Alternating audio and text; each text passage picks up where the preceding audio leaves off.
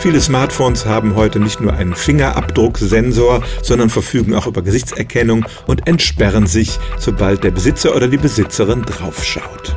Nun ist so ein Smartphone schon lange kein einfaches Telefon mehr. Es enthält unsere intimsten Daten und zunehmend auch unser Geld. Deshalb wollen wir nicht, dass Unbefugte darauf Zugriff haben.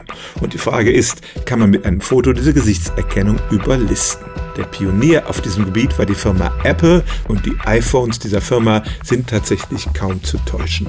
Das liegt daran, dass sie nicht einfach nur auf ein Foto des Users trainiert sind, nein, sie messen 300 Punkte im Gesicht mit Infrarotlicht aus und erzeugen so ein dreidimensionales Bild des Gesichts. Bei Android-Telefonen sieht die Sache anders aus. Da kommt es darauf an, wie der Hersteller konkret diese Gesichtserkennung programmiert hat.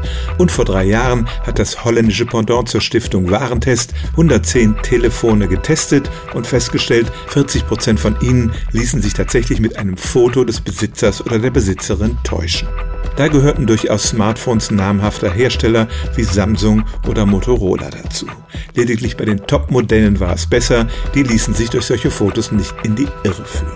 Antwort also, iPhones sind immun gegen Fotos, bei Android gibt es immer noch Modelle, die sich mit einem Foto des Users oder der Userin foppen lassen. Stellen auch Sie Ihre alltäglichste Frage unter stimmtz.radio1.de.